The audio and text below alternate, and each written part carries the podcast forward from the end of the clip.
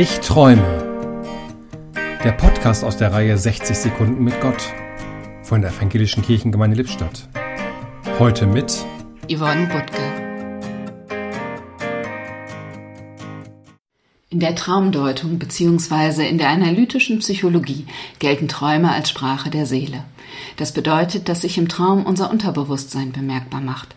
In symbolhaften Bildern kommen Erlebnisse und Erfahrungen an die Oberfläche, verarbeiten wir Alltägliches oder beschäftigen uns mit Wahrnehmungen, Gefühlen und Impulsen, denen wir im Wachen, im Bewussten keinen Platz einräumen.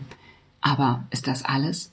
Ich habe geträumt, so sagen wir heute. Früher jedoch sagten die Menschen, mir träumte. Mit anderen Worten, mir ist etwas geschehen. Es hat sich an mir, mit mir, in mir etwas ereignet, und das kommt nicht aus mir selbst heraus, sondern ist an mich herangetreten. Im Traum wird meine Seele angesprochen, nicht von mir, sondern von dem, der sie erschaffen hat. Die Bibel kennt viele Geschichten, in denen Menschen im Traum von Gott angesprochen werden und deren Leben dadurch beeinflusst wird. Ihre Erfahrungen sind Fenster, die uns den Blick für unsere persönliche Lebensgeschichte öffnen sollen, Achtsamkeit wecken sollen für unsere Träume.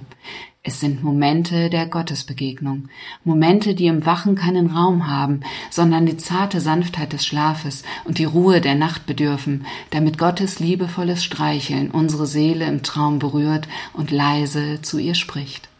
Das können schöne Träume oder schwere Träume sein. Alles hat seinen Platz, aber alles ist gehalten in der Hand meines himmlischen Vaters, der mir sagt, du bist nicht allein, ich bin da.